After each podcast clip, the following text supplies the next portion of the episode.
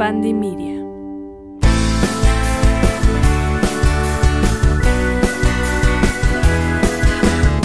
Acuario, Acuario, ¿cómo estás? Espero que estés muy bien. Bienvenido a otro episodio de Astromagia. El día de hoy vamos a sacar de cartas para ver qué es lo que te trae este mes de marzo. Gracias por estar. Acuario, recuerda que nada de lo que yo te comento está 100% escrito sobre piedra, es simplemente una guía para saber en dónde estás, a dónde vas y todo lo que necesitas saber para crecer. Un mensajito rápido, interesante, bonito, lindo y otra vez el diablo, Dios mío, de mi vida, ¿qué está pasando con los signos el día de hoy?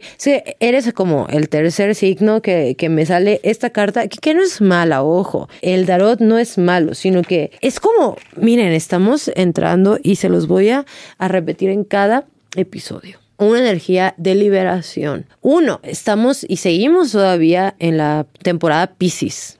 ¿Qué más liberación queremos? Dos, estamos en temporada pre-eclipses y se acerca un Mercurio retrógrado en abril. Entonces, sí, definitivamente estamos como en o sea, como si nos estuviéramos sacudiendo los ojos, bueno, no, no, no se pueden sacudir los ojos, ¿verdad? Sino que nos estuviéramos como sacudiendo todos, así. ¿Para qué? Para liberar y soltar. Y es algo que que posiblemente te esté pasando. Y es importante resaltar que tienes que tener un poquito más de cuidado con gripa o con la garganta, porque hay cosas que no dices o que te callas o que ocultas, entonces eso se vuelve como ciertamente una bomba por ahí de tiempo, entonces sí va a ser sumamente necesario, por ejemplo, que estemos liberando. Y vas a decir, amatista, Dios mío, todo el tiempo, ¿qué más quieres que libere, tía? Pues, güey, todo lo que ya no funcione o ya no quieras en tu vida y es completamente válido. O sea, acabamos de pasar tu temporada, ¿no?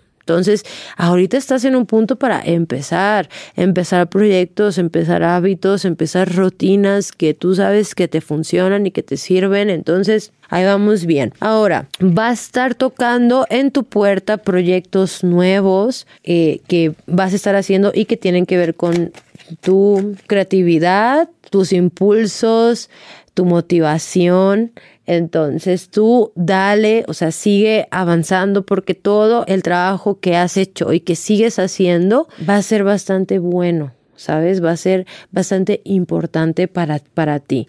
Entonces por aquí hay una celebración, hay proyectos que se empiezan a dar y cultivas como ciertas actividades, ¿no? Entonces aquí es mucho de estar celebrando y gozando todo eso que pones y que estás trabajando para ti. Recompensas, resultados, fiestas, inclusive mira que vas a estar un poquito más social que de costumbre.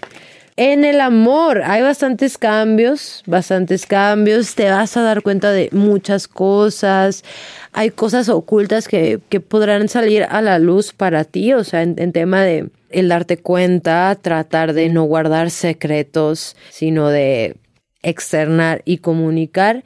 Y sobre todo en el amor está esa parte de algo tiene que girar, algo tiene que moverse para que ya no esté estancado, porque si hay algo que se estancó, que posiblemente se volvió rutinario. Posiblemente recibes noticias de herencias o contratos o dinero que involucre a la familia Acuario.